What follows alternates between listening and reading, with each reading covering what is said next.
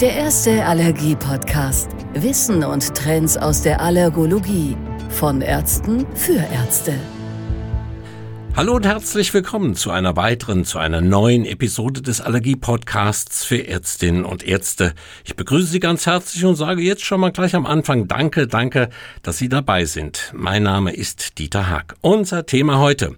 Die allergenspezifische Immuntherapie zur Behandlung des allergischen Asthmas. Asthma, nun eine heterogene Erkrankung, die durch eine chronische Entzündung der Atemwege und durch Atemwegsobstruktion charakterisiert ist. Und die kann völlig zu Recht, also die Krankheit Asthma völlig zu Recht auch als Volkskrankheit bezeichnet werden, denn etwa fünf Prozent der Weltbevölkerung, und da reden wir immerhin von mehr als 300 Millionen Menschen, leiden unter Asthma. Und auch in Deutschland gehört Asthma mit mehr als fünf Millionen Patienten zu den häufigsten chronischen Erkrankungen welche Behandlungsansätze es für Asthma-Patienten gibt und welche Bedeutung die allergenspezifische Immuntherapie dabei hat, das wollen wir mit unserem heutigen Gast besprechen. Ich freue mich auf unseren Experten, auf Professor Dr. Marek Lomatsch. Hallo, Herr Lomatsch. Ja, guten Tag.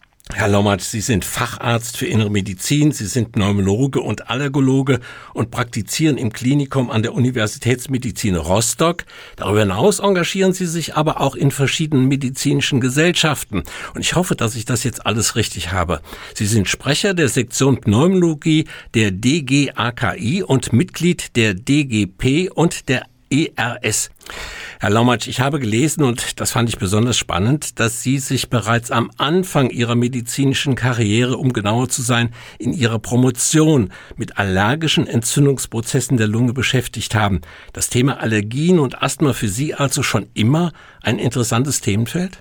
Ja, das stimmt. Ähm, ich hatte damals mich umgeschaut nach einer Doktorarbeit in Berlin. Ich habe an der Charité studiert und war dann sehr fasziniert von den Vorlesungen von Professor Harald Renz, der auch immer noch aktuell in der Allergologie sehr aktiv ist. Und er hat mich durch seine Vorlesungen damals sehr inspiriert für die Allergologie und Immunologie. Und ich habe dann ihn gefragt, ob ich bei ihm eine Doktorarbeit machen kann. Und dann habe ich sozusagen im Rahmen dieser Doktorarbeit Feuer gefangen für das Thema Allergie und auch Asthma und es hat mich dann irgendwie auch nicht mehr losgelassen. Herr Laumatsch, lassen Sie uns zum Thema kommen. Thema die allergenspezifische Immuntherapie zur Behandlung des allergischen Asthmas. Ich weiß, Sie befürworten bei der Behandlung von Asthmapatienten die Asthma-Einheitsmedizin zu verlassen und dafür eine individuelle und maßgeschneiderte Präzisionsmedizin in Erwägung zu ziehen. Was bedeutet in diesem Fall maßgeschneiderte Präzisionsmedizin? Es ist so, dass wir heutzutage ja viel mehr Therapieoptionen haben als noch vor 20, 30 Jahren. Und wir haben auch viel mehr Evidenz, wir haben viel mehr Daten, wir haben viel mehr Studien. Und diese ganzen neuen Studien und die ganze neue Evidenz und die ganzen neuen Medikamente und Therapieoptionen, die zeigen uns aber, dass wir diese Therapien nicht etwa über alle ergießen können. Das heißt, es ist nicht so, dass alle Medikamente, die jetzt für Allergie und Asthma neu entwickelt werden, dass die wunderbar jedem helfen, sondern wir haben immer mehr gelernt, dass sie bestimmten Patienten sehr helfen können und anderen Patienten sozusagen überhaupt nicht helfen, weil das überhaupt nicht deren Thema ist. Das heißt, wir haben in der Tat hocheffektive Therapien, aber wir müssen diese auch gezielt einsetzen, damit sie dem Patienten helfen. Wir hatten früher durchaus eine sogenannte Einheitsmedizin, weil es nicht so viele Medikamente gab und weil es Medikamente gab, die im Grunde genommen allgemein antientzündlich gewirkt haben aber nicht speziell bestimmte Aspekte sich herausgegriffen haben. Und deshalb war vor 20, 30 Jahren eine gewisse Einheitsmedizin, wie ich sie als alter Ossi immer wieder benenne, durchaus auch angebracht. Heutzutage aber wird man dem Patienten aus meiner Sicht nur dann gerecht, wenn wirklich wir präzise sind. Und das heißt, Wir müssen Diagnostik betreiben. Wir können nicht nur sagen, jeder, der reinkommt, kriegt irgendeine Standardtherapie, sondern wir müssen uns wirklich den Patienten genau anschauen. Und das ist nicht nur Labordiagnostik und nicht nur zum Beispiel Pricktests oder andere ähm, Lungenfunktionstests und verschiedene apparative Untersuchungen, sondern es ist eben auch eine ausführliche Anamneseerhebung. Das heißt, wir müssen den Patienten gezielt befragen, wie und wann die Beschwerden begannen, bei welchen Allergenen er reagiert hat. Das heißt, es ist eben auch viel Anamnese. Und das heißt, dass diese von mir geforderte maßgeschneiderte, maßgeschneiderte Präzisionsmedizin, die verlangt eben auch Arbeit. Es ist teilweise mehr Arbeit, weil wir uns nämlich wirklich diesen Patienten genau anschauen müssen. Sie sagten gerade, es ist mehr Arbeit. Wird denn dieses Therapiekonzept, diese maßgeschneiderte Präzisionsmedizin bereits gut in den Praxen umgesetzt oder gibt es da noch einen, ja, nennen wir es mal Aufklärungsbedarf? Na, ich würde sagen, weniger Aufklärungsbedarf, es ist mehr Zeitbedarf, weil die klassischen pneumologischen Praxen zum Beispiel, die müssen ja pro Tag 40, 50, 60 Patienten sehen und müssen das in einem gewissen Zeittakt durchziehen. Und da ist oft nicht Zeit, dann nochmal ausführlich zu sprechen über die verschiedenen anamnestischen Aspekte und es ist auch nicht immer die Geduld da, bestimmte apparative oder bestimmte laborchemische Untersuchungen zu machen.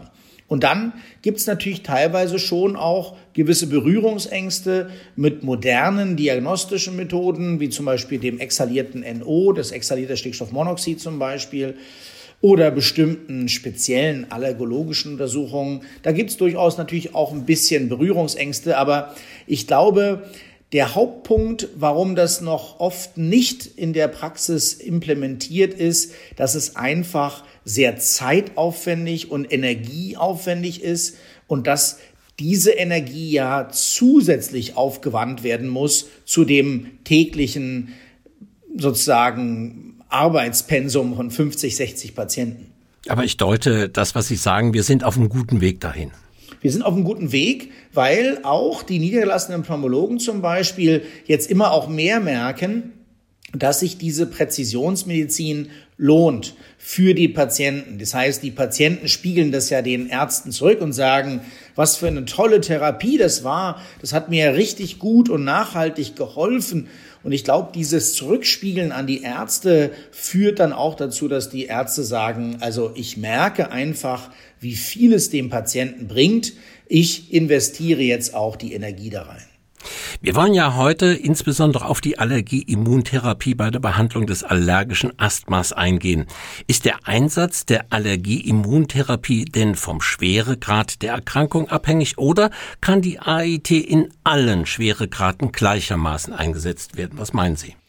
Man muss wissen, dass der Schweregrad beim Asthma wird im Gegensatz zu anderen Erkrankungen anhand des Therapieansprechens und der notwendigen Therapieintensität definiert. Das heißt, wir sprechen dann von einem sozusagen schweren Asthma, wenn der Patient sehr viele Medikamente braucht, zum Beispiel nicht nur inhalative Medikamente, sondern zum Beispiel auch Biologika. Das heißt, der Schweregrad hat etwas mit dem Therapiegrad zu tun. Und da ist es so, dass die aktuellen Leitlinien und insbesondere auch die aktuelle nationale Versorgungsleitlinie für Asthma, die ja im September 2020 jetzt veröffentlicht wurde, sich ganz klar positioniert hat und gesagt hat, der Einsatz der Allergen-Immuntherapie ist unabhängig vom Schweregrad, also dem durch die Therapie laufende Therapie definierten Schweregrad, sie ist davon unabhängig. Das heißt, es ist so, dass wir heutzutage nicht mehr schauen, in welcher Therapiestufe befindet sich der Patient, sondern wir schauen uns an, ist es ein Patient, der von dem Therapieprinzip einer Allergen-Immuntherapie profitieren würde? A. Und B. Ein Patient, der auch die Zulassungskriterien erfüllt und das sind nicht nur die allergologischen Kriterien, sondern das sind zum Beispiel auch lungenfunktionelle Kriterien, dass also zum Beispiel die FEV1 über 70 Prozent vom Soll sein sollte. Das heißt, wir haben schon klare Kriterien für die Zulassung, aber es spielt eben, und das ist, glaube ich, ein ganz wichtiger Schritt der neuen NVL, es spielt eben nicht mehr die Rolle, in welcher Therapiestufe, in welchem formalen Schweregrad ich mich befinde.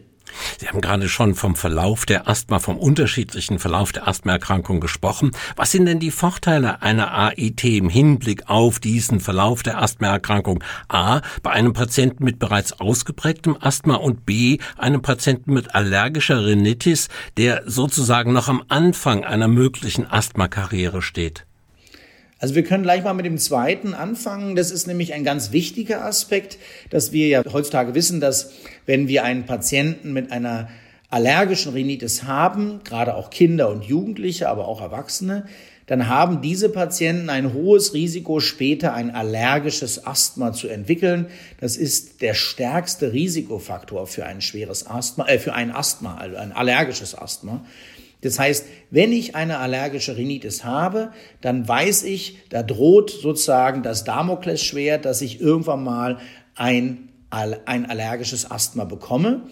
Und wir haben sehr gute Daten, die zeigen, dass wenn wir bei diesen Patienten eine Allergenimmuntherapie, also eine Hyposensibilisierung einsetzen, dann verringern wir das Risiko, dass er später ein Asthma entwickelt. Das ist also schon ein riesengroßer Vorteil, ein riesengroßer Gewinn für den Patienten, wenn er sozusagen durch diese Therapie überhaupt gar kein Asthma erst bekommt. Und wie ist beim Patienten mit dem ausgeprägten Asthma, der also schon dieses ausgeprägte Asthma hat? Und da ist es so, dass bei Patienten, die ein Asthma schon haben, da war es so, dass bisher auch schon immer auch an eine Allergenimmuntherapie durchaus gedacht wurde.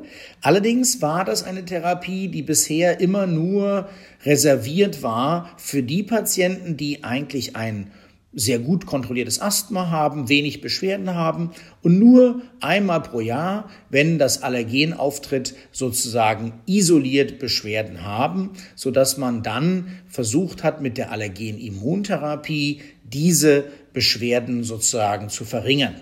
Das war das bisherige Konzept der Allergenimmuntherapie beim Asthma, weil man eben auch große Bedenken hatte bezüglich der Sicherheit.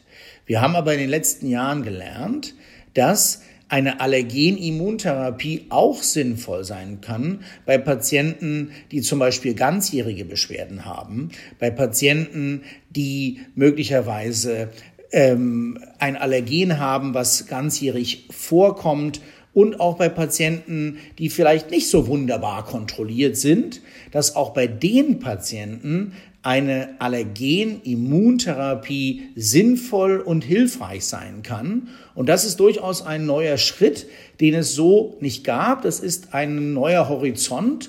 Und das ist der Horizont, dass wir sagen, die Allergen-Immuntherapie kann auch ein sogenannter Disease Modifier sein. Das heißt, wir können eine schon bestehende allergische Asthmaerkrankung nachhaltig zum Positiven modulieren.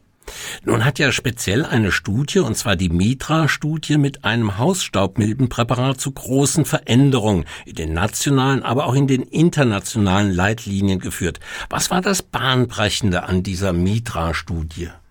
Das Bahnbrechende an der Mitra-Studie war, dass sie eben genau die Fragen, die bisher offen waren, aufgegriffen hat. Und zwar war es die Frage, kann eine Allergenimmuntherapie auch sicher sein, wenn der Patient kein gut kontrolliertes Asthma hat? Das heißt, ist das etwas, was ich auch machen kann, wenn es eben nicht so wunderbar kontrolliert ist? Ist es sicher? Kommt es vielleicht äh, zu anaphylaktischen Reaktionen oder sonst welchen Komplikationen oder kann ich das gut einsetzen? Das zweite war, dass wir sozusagen bisher in den Studien nie Studien hatten, die einen asthmaspezifischen Endpunkt hatten. Und das sind typischerweise die sogenannten Exazerbationen. Diese Studie war die erste, die auf Asthma-Exazerbationen sozusagen ausgerichtet war als primärer Endpunkt. Und diese Studie war auch noch ein, zu einem dritten Punkt sozusagen revolutionär, weil sie sich nämlich die Form der Allergenimmuntherapie herausgesucht hat, zu der es eigentlich am wenigsten Evidenz gab, nämlich der sogenannten sublingualen Immuntherapie.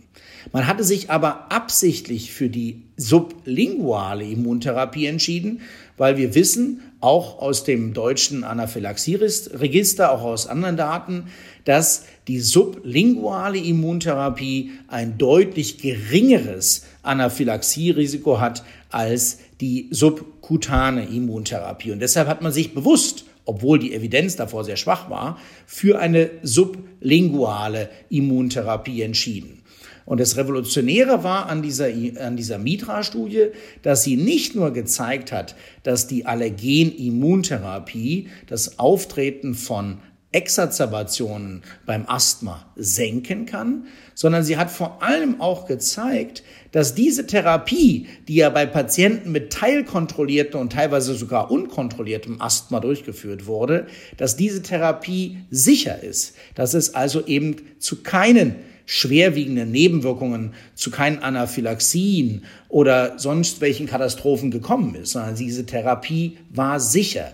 Und das hat das Konzept bestätigt, dass gerade bei Patienten, die kein so toll kontrolliertes Asthma haben, die sublinguale Immuntherapie eine gute und sichere Alternative ist. Und man muss wissen, dass man sich bei der Mitra-Studie für ein perenniales Allergen entschieden hat, für die Hausstaubmilbe.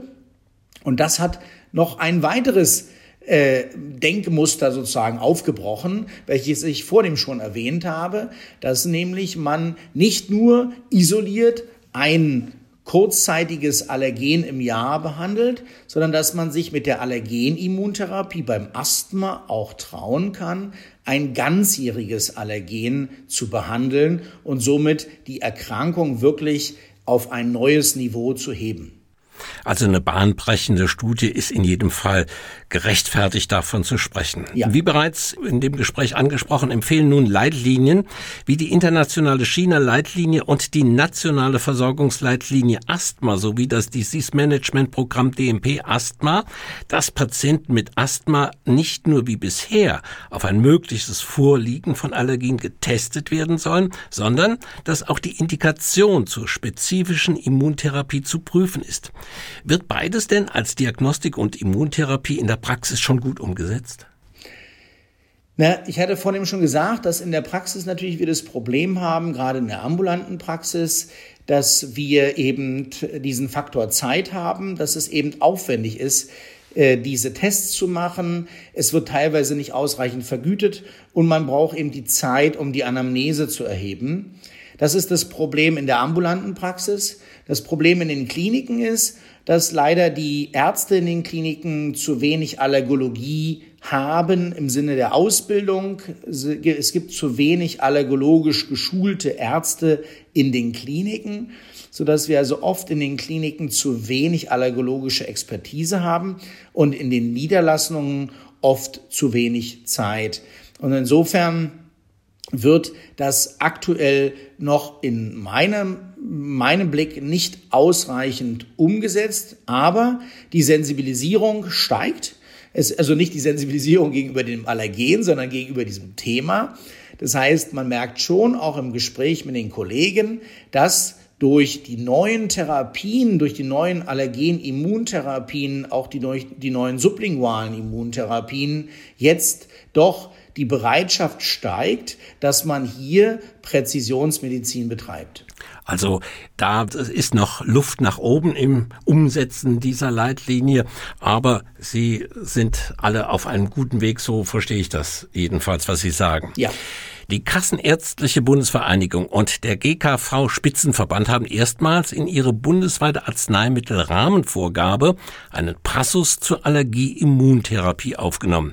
Es gibt eine klare Empfehlung an alle in der gesetzlichen Krankenversicherung tätigen Ärzte, zugelassenen Therapieallergenen bei der Einstellung neuer Patienten den Vorrang zu geben. Begrüßen Sie diese Vorgabe oder stehen Sie ihr eher kritisch gegenüber?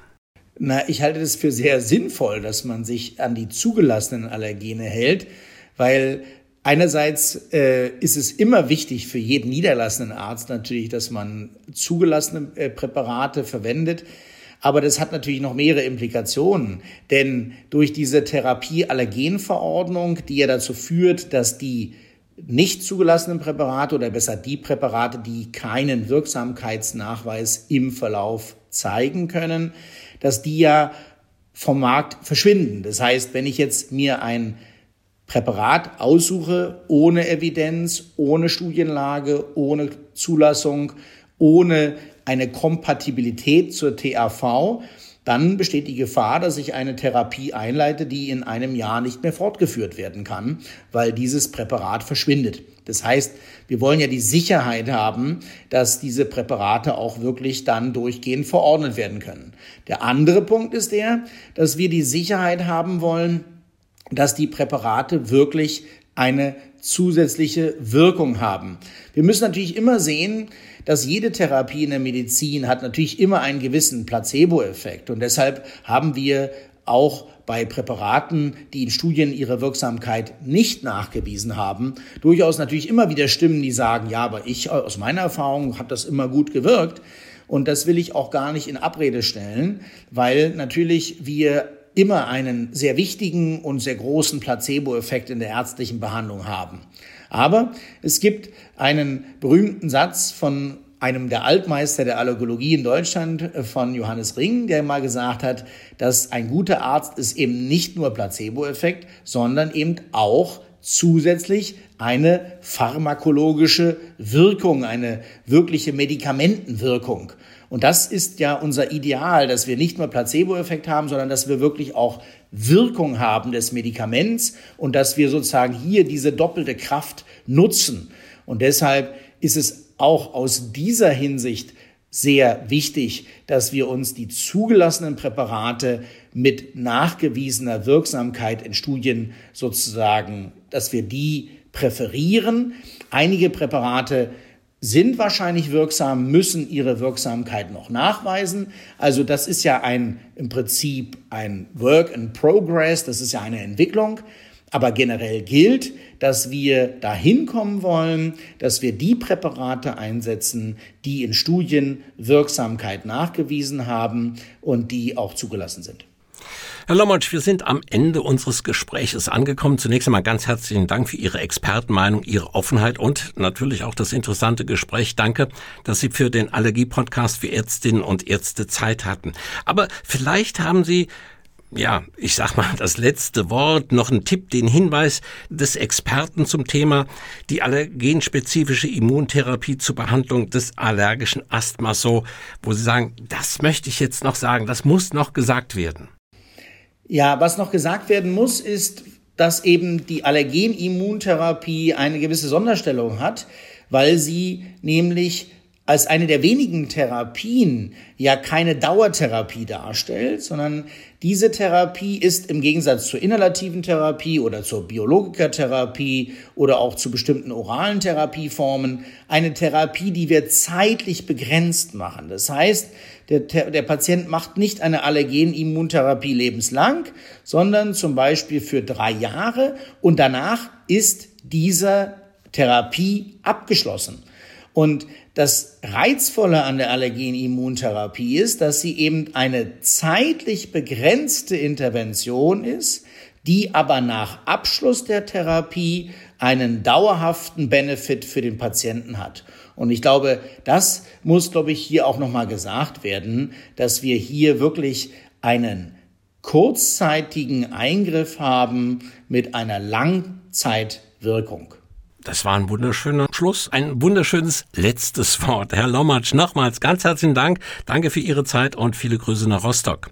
Dankeschön sage ich aber auch Ihnen, unseren Hörerinnen und Hörern. Vielen Dank für Ihr Interesse an diesem Podcast. Wenn Sie mögen, seien Sie doch auch bei der nächsten Episode des Allergie-Podcasts für Ärztinnen und Ärzte wieder dabei. Ich würde mich freuen. Also darf ich sagen, bis bald, Ihr Dieter Haag. Der erste Allergie-Podcast. Wissen und Trends aus der Allergologie. Von Ärzten für Ärzte.